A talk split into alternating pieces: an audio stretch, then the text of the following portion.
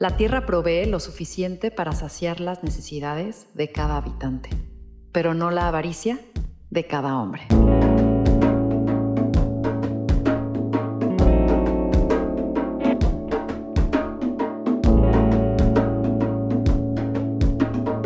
Esto es Más cabrona que bonita.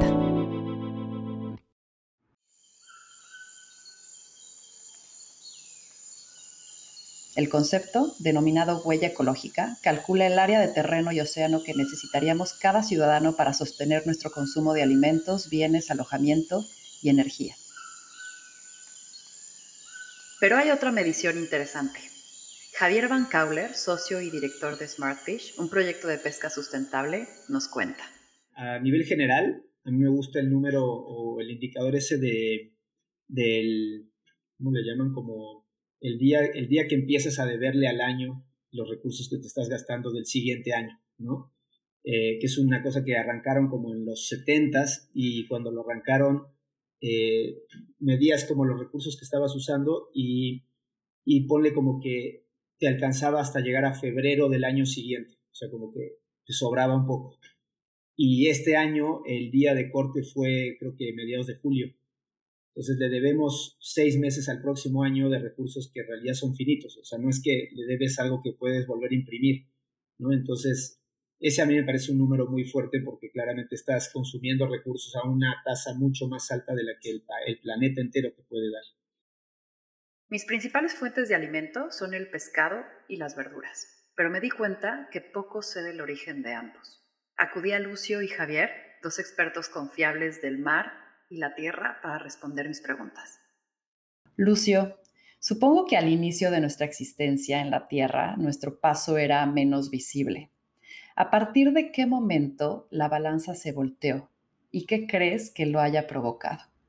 Principalmente eh, el, cambio del entorno de manera pues, más fuerte, más contundente hacia el deterioro comenzó con, con, con la agricultura, ¿no? Curiosamente, cuando empezaron las, las civilizaciones, ¿no? porque antes pues el, el, ser humano se iba moviendo de lugar en lugar y pues como dice el mismo concepto de la huella ecológica, se podía ir regenerando ¿no? el, el, entorno. Eh, pero conforme se va trabajando la tierra eh, sin regresarle lo que necesita para recuperarse, pues entonces es, es cuando pues, se da ese, ese quiebre, ¿no? ese colapso ecológico en, diferentes lugares y a lo largo de la historia tenemos diferentes ejemplos de, grandes civilizaciones que una de las razones por las cuales desaparecieron fue pues, esta explotación de, recursos eh, ecológicos, ¿no? de recursos naturales, llevada al extremo.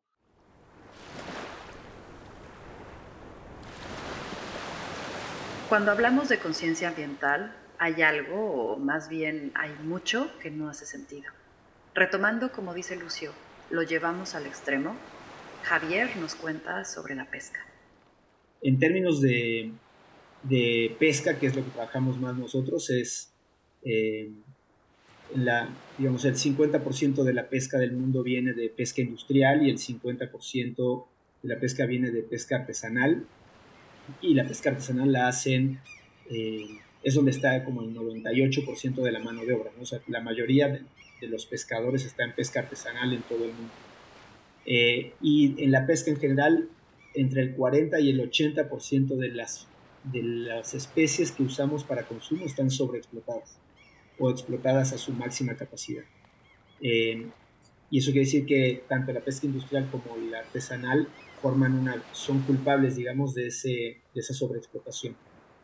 Eh, después, tú tienes por un lado toda esta sobreexplotación y por otro lado tienes que el, más del 50% de los pescadores del mundo viven en pobreza.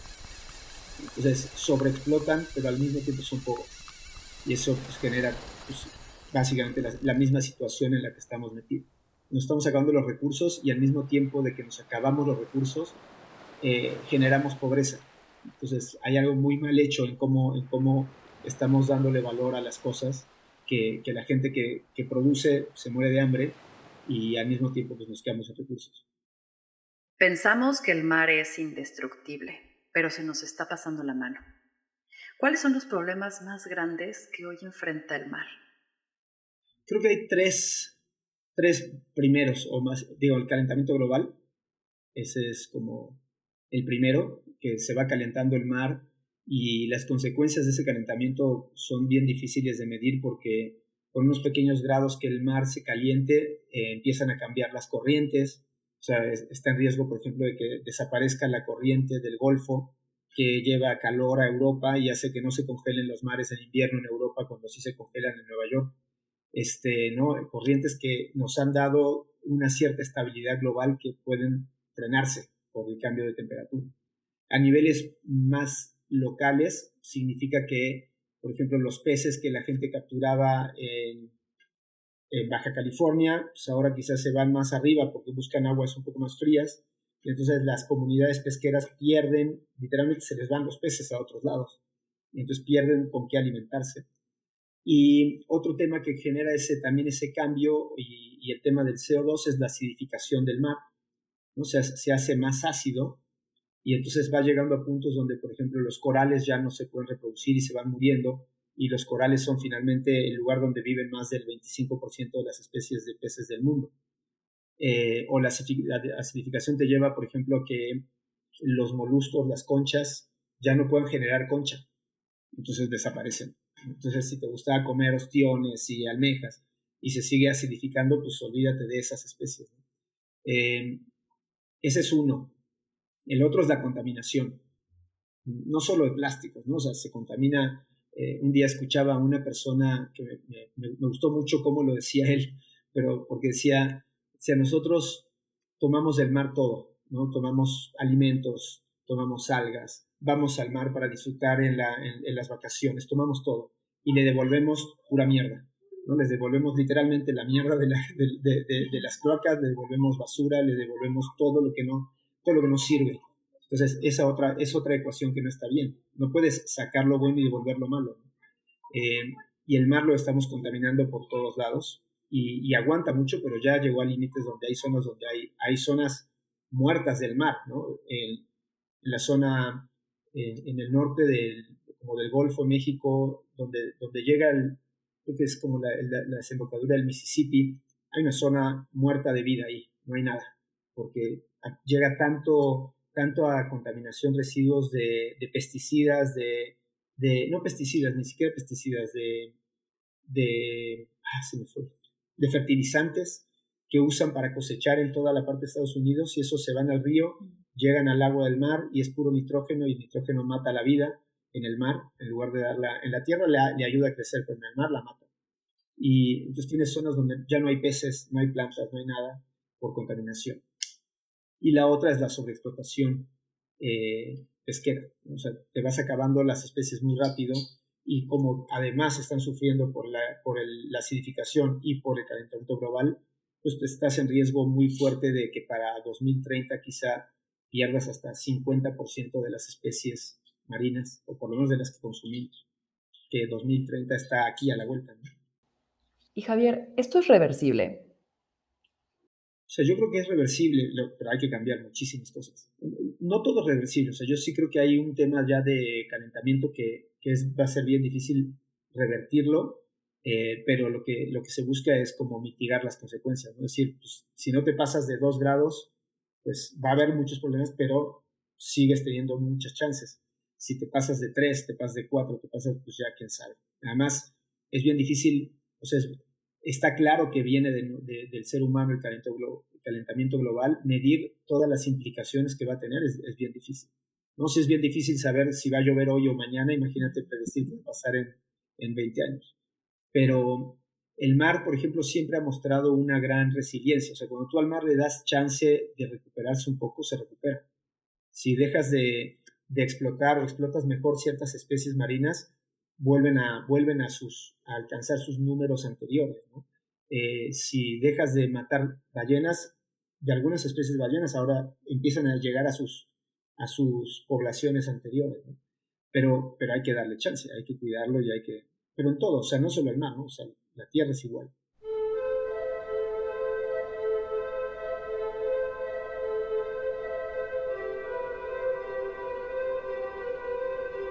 ¿Qué es lo que hemos y podemos seguir haciendo bien?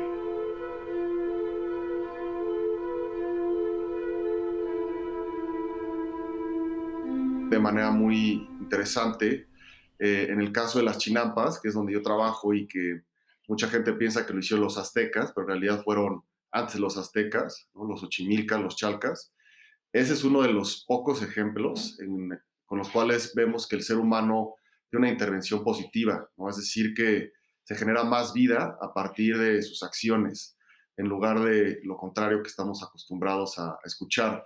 Entonces, digamos que pues no solamente somos eh, agentes de destrucción, ¿no? sino que hay hay personas, hay civilizaciones, culturas, ejemplos a lo largo de la historia y del, mundo que muestran cómo pues, el ser humano puede ayudar a dinamizar los procesos de vida.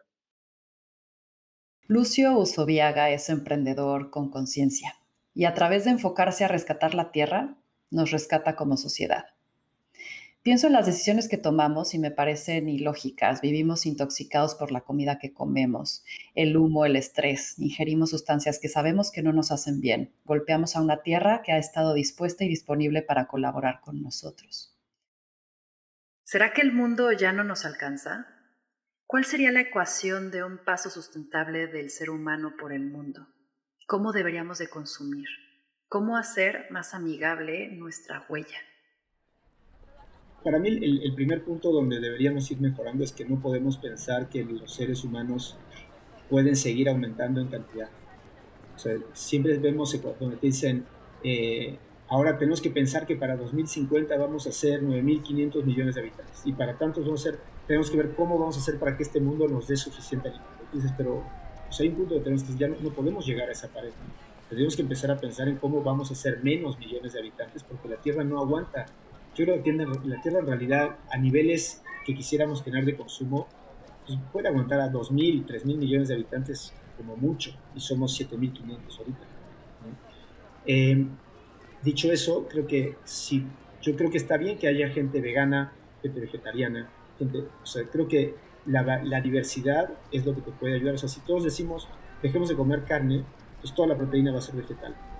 ¿Cuánto vegetal vas a necesitar? ¿Cómo lo vas a producir? porque, porque la carne puede ser malísima, pero un frijol también, si se hizo mal, también. Entonces tienes que tener mucho cuidado, más bien hay que empezar a tener mucho más cuidado con el origen de las cosas.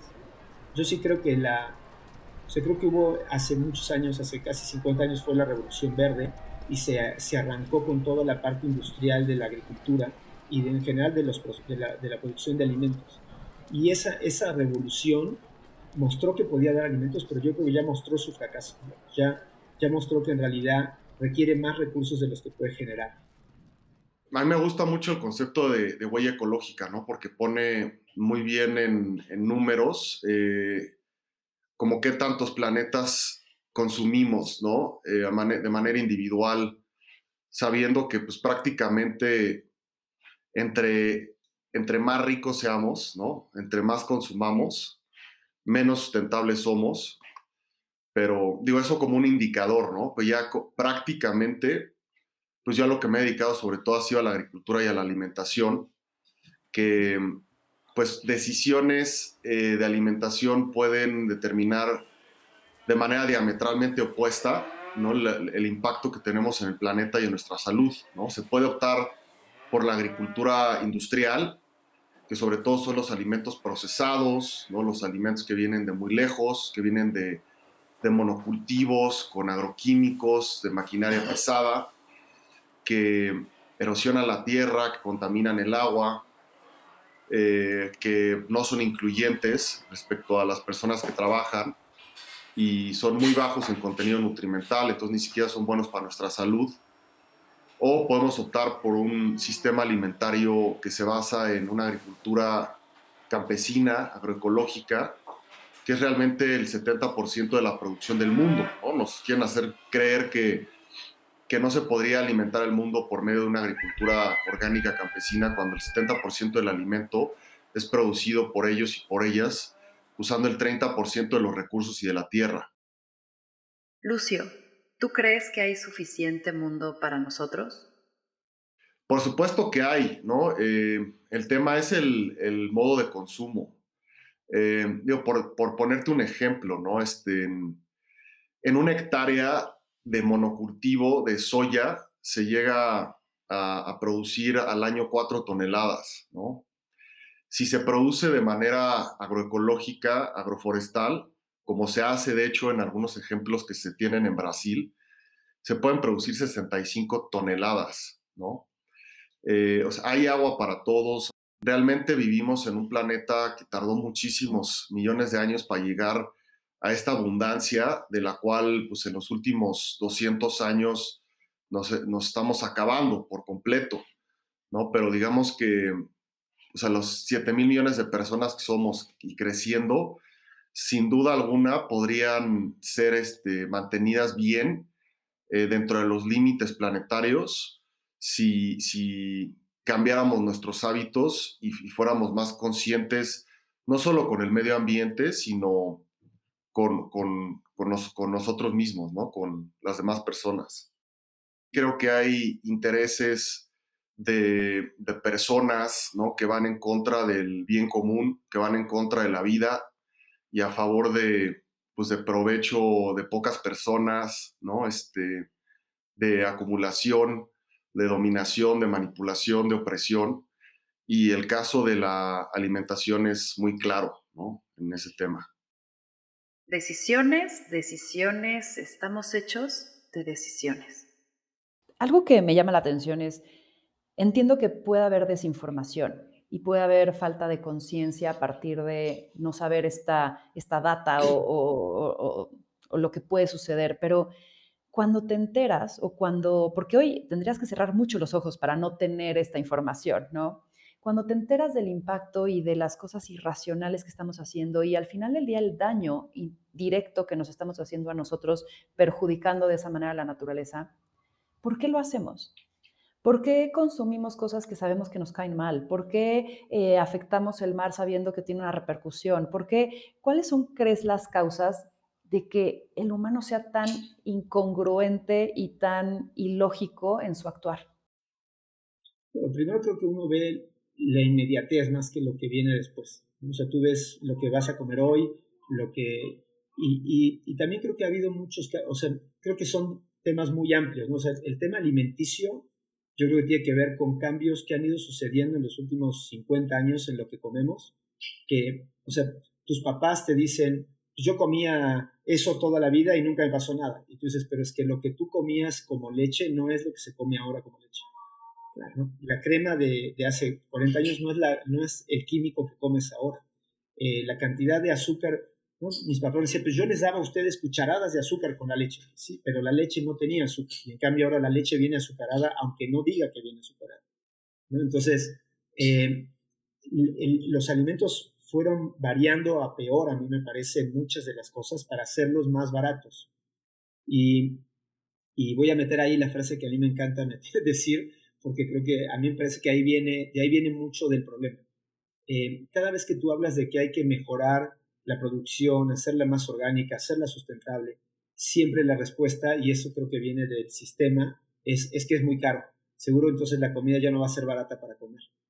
Y yo creo que la comida nunca es barata. El problema de la comida en precio, donde el precio es barato, es que el costo ambiental y social es alto. O sea, siempre va a ser esa la ecuación. O sea, si tú compras, es, lo que tú compras un refresco barato, es barato lo que te estás tomando, es altísimo el costo. Tiene un costo en basura, tiene un costo en pobreza, tiene un costo en obesidad, tiene un costo enorme en todos lados, pero el precio es barato. Y en, en alimentos creo que hay que tener muy claro que esa ecuación es la que estamos. Tienes que darte cuenta que el alimento no puede ser barato. En todo caso, que sea barato un teléfono celular, pero ¿por qué va a ser barato con lo que vives? ¿Me explico? Es este, otra vez son siempre estos, ¿dónde ponemos el valor? Nos parece más importante gastar en un teléfono que comer bien. Y la gente así decide su ecuación, decide, eh, eh, prefiero gastar 80 pesos por kilo de carne que 250, pero no tengo problema en gastarme 15 mil pesos en un celular. Y, y la carne me hace bien y el celular me hace mal. dónde ponemos nuestros, nuestros intereses es importante. Un, chef una vez me decía que él se acordaba, él, era español, es un gran chef, decía, yo me acuerdo que en mi casa, cuando yo era chico, que no éramos, eh, no éramos pobres, pero no éramos ricos, eh, alrededor del 80% del presupuesto se iba en comida. Por eso tenías un pantalón y una playera, no tenías 40, ¿no? donde estaba el valor en la comida y ahora no, la comida parece que fuera algo secundario, que nada más lo usas para seguir adelante y no para estar bien. Y, como, no te hace daño hoy, pues tú dices, no me hace nada, y los daños son acumulativos, y eso pasa en la parte ecológica también. Si tú hoy desperdicias agua, no te quedas sin agua hoy, pero el daño es acumulativo. Y nos cuesta, me parece a los humanos ver lo acumulativo, porque vemos lo de ahora, no lo de, no, lo después. O no lo queremos ver. Sabemos que va a pasar, pero es como dice, bueno, ya le tocará a otro. Y el problema me parece que lo que hemos llegado es que ya no le toca a otro, ya nos toca ahora. O sea, el calentamiento, global viene desde hace 50 años diciendo, y todo, todo mundo fue pateando la pelota hacia adelante, hasta que dices, bueno, ya no la puedes patear más, ya pegó contra la pared y viene a regreso. En la comida proveniente de la tierra es similar. Yo mismo cambié mi forma de alimentarme después de empezar a trabajar en esto, pero la verdad es que pues muchísima gente no lo sabe, ¿no? Eh, le damos prioridad en nuestros, en nuestros gastos a, a cualquier otra cosa ¿no? Y, pues decimos, no, pues está muy cara la verdura o está muy cara la comida cuando pues realmente es muy importante, ¿no? En, términos de, salud.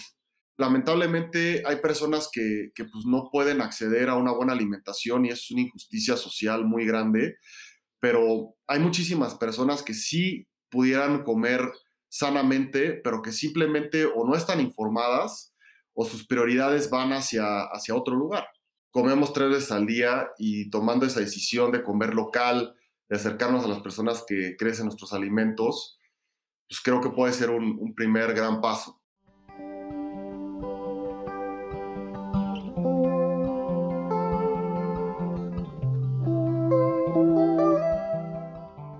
Somos seres que nos adaptamos y hoy estamos generando circunstancias que eventualmente hacen que para bien o para mal, nos adaptemos de alguna manera. ¿A qué crees que nos hemos adaptado hoy? Que tal vez hace unos 30, 40, 50, lo que sea años, hubiera sido como impensable de lo terrible que es esta adaptación. Eh, o sea, creo que la parte como la globalización es, una adaptación que hemos hecho fuerte. Como decir, ahora todos tenemos productos de todos lados. Yo, y, digo, yo tengo ya 48 años este, cuando era chico, pues, eh, y vivía en distintos países, pero tú decías, yo quisiera, me encantaría comer dulce de leche de Argentina, y sabías que nunca lo ibas a conseguir a menos que fueras a Argentina, y quisiera comer algo de no sé dónde, y sabías que nunca te iba a tocar a menos que pudieras ir ahí, y ahora todo se puede conseguir en todos lados, y el costo de eso es gigantesco.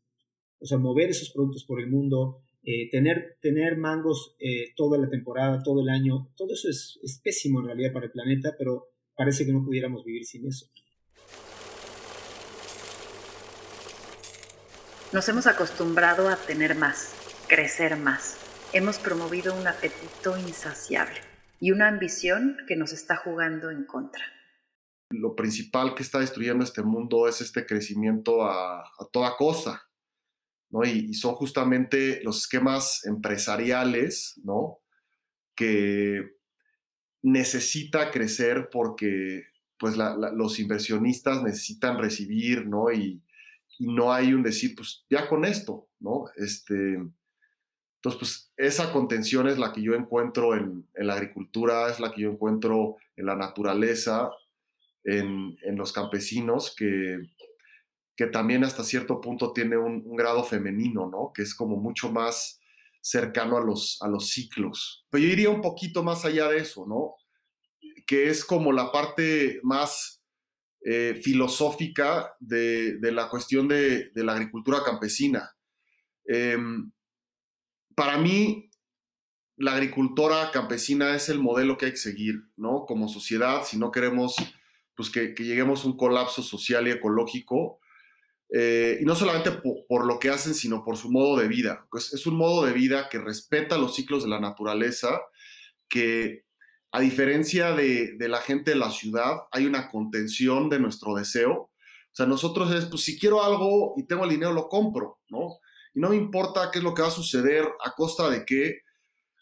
Si, nos acercamos a, las sociedades campesinas y las tomamos como modelo, pues así no es, ¿no? Por ejemplo, en el consumo de carne, pues se consume carne cuando hay una fiesta, ¿no? Y, se aprecia y se sonríe y se, y se, y se goza, ¿no? Y esa generosidad siempre de compartir, de mira, lo que tengo también es tuyo, ¿no? De, pues no voy, por estar tan íntimamente ligados a los, a los ciclos de la naturaleza, pues saben que, que, no es una lucha de, del hombre contra la naturaleza. Y digo el hombre porque ha sido principalmente el hombre, no, no, no el ser humano. Eh, entonces, es en tanto profesión, ¿no? La agricultura campesina también como modelo social de ayudar a contener nuestro deseo, de saber que materialmente el mundo tiene límites, pero espiritualmente no. Sí creo que no podemos todos vivir en el planeta 7.500 millones de personas pensando que podemos tener niveles de consumo de Estados Unidos o Europa. Tenemos que bajar los niveles de consumo, ¿no? Es, es como volver, o sea, no necesitas tener tres coches, no, no necesitas cambiar de, de, teléfono todos los años, no necesitas tener 40 playeras en el, en el closet, no necesitas comprarte ropa cada mes.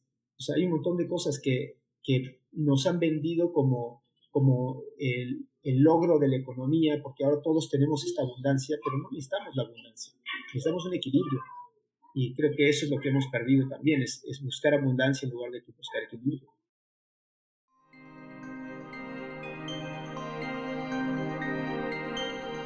Decía Víctor Hugo, produce una inmensa tristeza pensar que la naturaleza habla mientras el género humano no la escucha.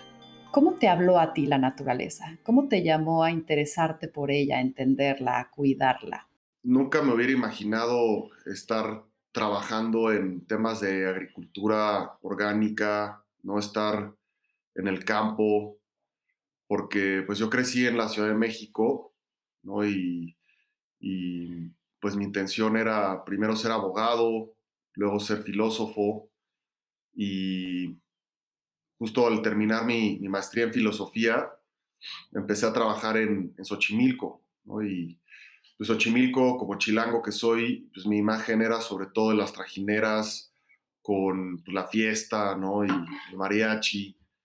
Y cuando yo me di cuenta que pues hay, hay todavía agricultores, chinamperos trabajando y pues la importancia que tienen tanto culturalmente como ecológicamente y a un nivel más íntimo como estar ahí, ¿no? La, calma, la sensación, la sensación de, belleza, ¿no? Que tienes cuando estás en los canales, pues decidí dejar la, vida académica y dedicarme al 100% con esto y fue que entonces que pues eh, empecé a trabajar con, con familias, ¿no? Campesinas y em, empecé a aprender sobre, sobre agricultura. ¿Qué es Arca Tierra? Arca Tierra es eh, la continuación de un proyecto de vida ¿no? que llevo trabajando desde hace 12 años. Es, es una plataforma, es una empresa que se dedica a conectar el campo con la ciudad, que se dedica a trabajar la parte de agricultura con familias campesinas para que lleguen las familias a la ciudad estos productos riquísimos, sanos, eh, y también acercamos no solamente los productos a la ciudad, sino la gente de la ciudad al campo, ¿no? Tenemos experiencias rurales en Xochimilco, centradas en la parte gastronómica, en la parte de naturaleza y, en la parte agrícola. Em, todo esto va en torno a justamente a luchar por un sistema económico más justo, un sistema alimentario más sano y un medio ambiente igual más, más resiliente, ¿no?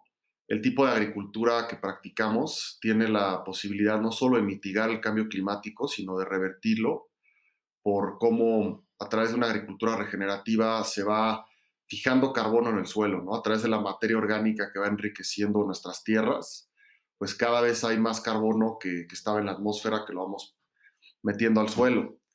Em, entonces son los principios básicos, ¿no? Son el, comercio justo, la agricultura regenerativa y, el turismo rural. Trabajamos con, desde hace bastante tiempo con los mejores y las mejores chefs de la Ciudad de México que han sido pues, nuestros aliados principales, además de las familias campesinas.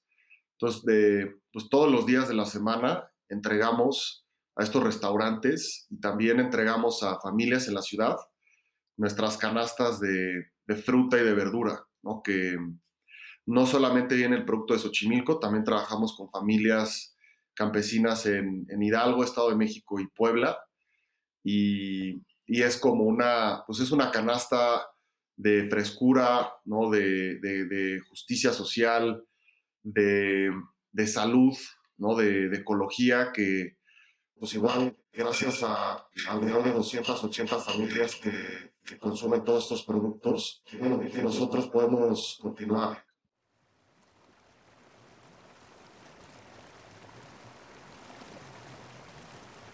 Mi llegada al mar fue, fue más porque llegué, digamos, ¿no? O sea, estuve en contramar y ahí me, fui aprendiendo y, la preocupación del restaurante por tener mejores productos y de Gaby por insistir en el origen y así. Y a partir de me fui interesando mucho más en el mar y entendiendo que los proveedores te mentían y, ¿no? y, y luego vas, pues, digo, el mar siempre me gustó, ir a la playa para mí siempre ha sido como que la única definición de vacación para mí tiene que tener una playa, si no lo demás es un paseo, una vacación. Pero este, el mar siempre me ha, me ha gustado. Ahora cuando vas y entiendes que, que, hay gente que vive de ahí, que hace esfuerzos gigantescos por poder producir un pescado para que te lo comas en la ciudad, empiezas a valorarlo de otras formas. O sea, yo siempre cuando veo a los pescadores y uno, uno va aquí y ve un pescado y ¿por qué no es barato? Y cuando ves que o sea, los pescadores literalmente se juegan la vida cada día que salen a pescar, eh, lo valoras diferente. A mí el, mar me gusta, cada vez, me, cada vez te das más cuenta más de que o sea, está en el centro de, la, de, de, de las posibilidades de supervivencia de la especie humana. O sea, al final el planeta es mucho más mar que tierra y, y, está la, es la base del clima, es la base de la alimentación, es la base de, es la base de toda la vida en el planeta. Pero, ¿cómo se creó Smartfish? Nació justo de... Eh, estaban haciendo un proyecto donde les habían pedido evaluar por qué se morían tantas tortugas en una zona. ¿No? El, el, gobierno tenía la idea y, y, el discurso, digamos, que había era que tenía que ver con la radiación de Fukushima y la contaminación y el cambio de la temperatura y no sé qué. Entonces estaban ahí y lo que vieron es que en realidad cada panga que salía a pescar por las redes que usaban mataba a una tortuga por viaje. Y eran 20 pangas todos los días. Entonces tenías un promedio de 20 tortugas muertas por día durante muchos días del año. Y eran las redes. Y, él decía, ¿por qué no dejan de usar las redes? Y los pescadores le decían, es que a mí me pagan, o sea, y sigue pasando, les pagaban por kilo de pescado menos de lo que se paga por kilo de basura para reciclar. Entonces, el pescador decía, si yo no uso una red para sacar más de mil kilos, no, no, no, no, no pago ni el viaje, o sea, no, deja que me pague yo, no pago ni la gasolina. Entonces necesito usar la red, no tengo otra forma. Y este pescado vale 10 pesos. Y es una porquería además porque sale sin hielo, sale una porquería. Entonces ahí venía el tema de, como decir, el rescate de valor del producto, es decir, cómo hacemos para que ese producto sea mejor y se pueda vender a un mejor precio y le puedan pagar a la, a la persona mejor para que ya no use red, use una trampa o use un anzuelo. Y a partir de ahí nace la idea esta como de rescate de valor de la pesca mexicana. ¿Qué han hecho distinto Lucio y Javier a través de Arca Tierra y Smartfish para que sean sostenibles, amigables, responsables y dejen una huella positiva en su paso por esta tierra? hicimos algo que pues, la mayoría de las personas no están dispuestas a hacer, ¿no? Que es descifrar cómo se puede tener una, una, una empresa, ¿no? Con, con redes eh, campesinas que trabajen de forma colaborativa, que siembren de manera orgánica, que pues eso, digo, puede sonar fácil, ¿no? Pero estamos hablando de pues, muchas personas que pues es bien difícil, ¿no? Dejar de sembrar con agroquímicos y de eso depende pues, alimentar a tu familia. Entonces, pues eso quiere decir que la principal motivante pues no ha sido este, hacer dinero, ¿no? O sea, sin duda, pues para hacer, para hacer una empresa, pues si, si, no, si no eres sostenible, pues de nada sirve y cierras y de nada sirven las ideas bonitas, ¿no? O sea, pero todo esto para decir, como, como bien mencionabas, pues yo siento que hay empresas ¿no? que se dedican a la alimentación que empiezan al revés, ¿no? Que, a ver, voy a conseguir mucho dinero, voy a hacer una página de internet increíble, voy a hacer una comunicación bien bonita y, y después veo de dónde me surto, ¿no? Para mí hay una palabra clave que es como la columna vertebral de Arcatierra, que se llama trazabilidad, que es, de dónde viene, quién lo produce, cómo lo produce, cuánto está ganando esa persona. Y de ahí sale una parte como de, las historias que hay que contar, ¿no? Que es como que siento que, es, nuestra fortaleza y es lo que las personas quieren escoger. Yo sí tengo la idea de que en este momento del mundo, si alguien está pensando en lanzar una empresa y no considera el impacto ambiental que esa empresa va a tener, no debería lanzarlo. Igual que si estás lanzando una empresa y haces tu plan de negocio y consideras en México sueldos de 5 mil pesos para los empleados, no deberías lanzarlo. O sea, es como te deberían prohibir lanzar la empresa si vas a pagar tan mal. Este, yo creo que las, las empresas tienen que, que ¿cómo decir? Que, que, honestamente darse cuenta si están generando impactos positivos o negativos y, y cambiarlos y buscar impactos positivos. Y que el, el, impacto, la búsqueda de impacto sea la parte central de la empresa, no una cosa que digo para poder seguir vendiendo.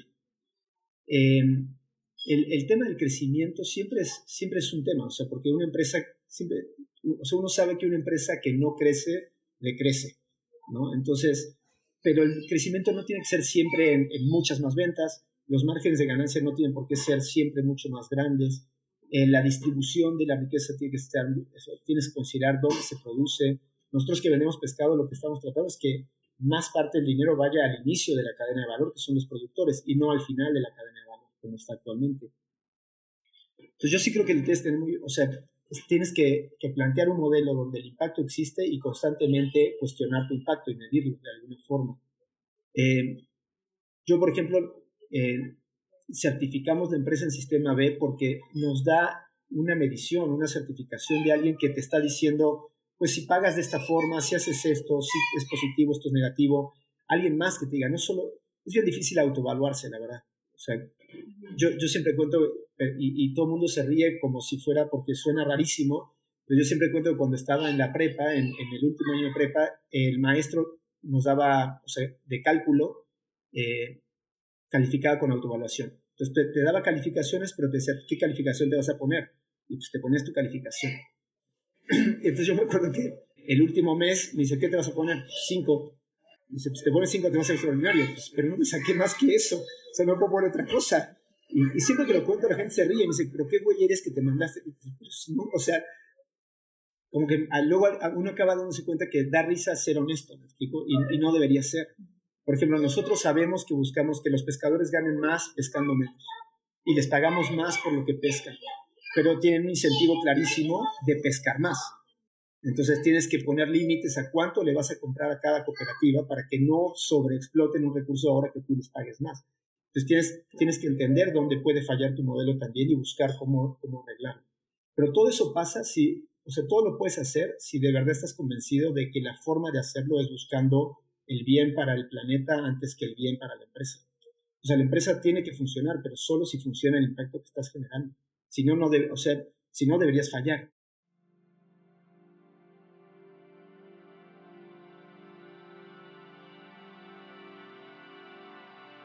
La solución es de todos.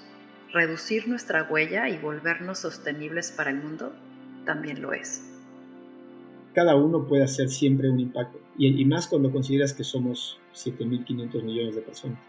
O sea, cada, cada decisión que, que una persona toma podría tener 7.500 millones de impactos. Eh, yo sí creo que uno tiene que cuidar, o sea, en una plática que una, me entrevistó mi hijo para una presentación que hizo de sustentabilidad, ¿qué, qué pueden hacer los niños? ¿no? Yo decía, pues podrían comprar juguetes que duren más, ¿no? eh, pero eso va para todos. Podrías comprar una mejor playera que sepas que, que te va a durar 50 veces y no una de 5 veces podrías comprar. Yo sí creo que tienes que cuestionarte más, mucho más el origen, preguntar más, o sea, informarte más de dónde viene lo que te estás comiendo, darle más valor a lo que comes y menos a otras cosas. Y, y que lo que comas, eh, tratar de ver que venga de mejores lugares, que, que, que le haga bien a, a, alguien, no solamente que sea barato. ¿no? O sea, tratar de ver que, que efectivamente eh, preocuparte por el costo, no por el precio. de lo que te estás comiendo. Y creo que eso es súper importante. Y luego son decisiones como cuánta agua uso, si pudiera poner un, un excusado que consume menos agua, pues cambiarlo, si pudiera... hay un montón de cosas para reducir tu consumo que se pueden hacer. No hay, hay tonterías, pero es, como publicidad a otra empresa, pero en la Ciudad de México me parece una buenísima opción la empresa que llama Hagamos Composta. Entonces, es una empresa que pues, te recoge una vez por semana un bote que te dan donde tú echas toda tu basura orgánica y ellos la hacen composta y, van generando tierra buena con tu basura, que no tienes otra forma sino de asegurar que tu basura orgánica tuvo un buen fin o un buen inicio. Entonces, eh, yo creo que hay, uno tiene que ir buscando esas soluciones y saber que tú, que tú tienes un, impacto en el planeta y que pues, tienes que, quizá pagar un poco para reducir ese impacto. Pues el solo hecho de, cosechar, ¿no? de, de trasplantar, eso sin duda como que entramos en otro tiempo, ¿no? Dejamos el tiempo del calendario, de, de los pendientes y de pronto pues como regresamos a este tiempo del cual formamos parte como estos procesos de vida. Cuando vives en un momento difícil, lo importante es que tengas esperanza de que tus cosas, tus acciones funcionen, para que no dejes de hacerlas. Y que no, y, porque si no es bien fácil rendirse y decir es problema de los demás, entonces ya no hago nada y pues, entonces estás en la peor situación porque hay problema y no hay acción.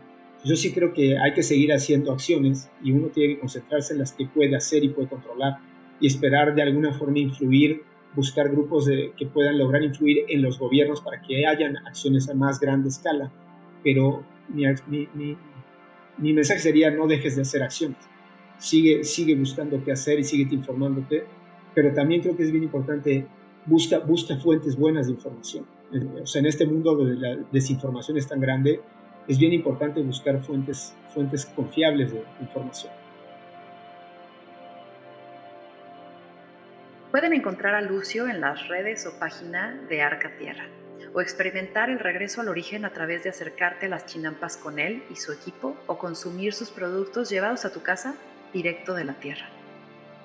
A Javier Van Kauler lo encuentras en Smartfish en todas sus redes, así como en su página o tiendas físicas donde podrás hacer pedidos no solo de productos del mar, sino de muchos otros en donde se asegura su origen auténtico y sostenible. Esto fue Más cabrona que bonita.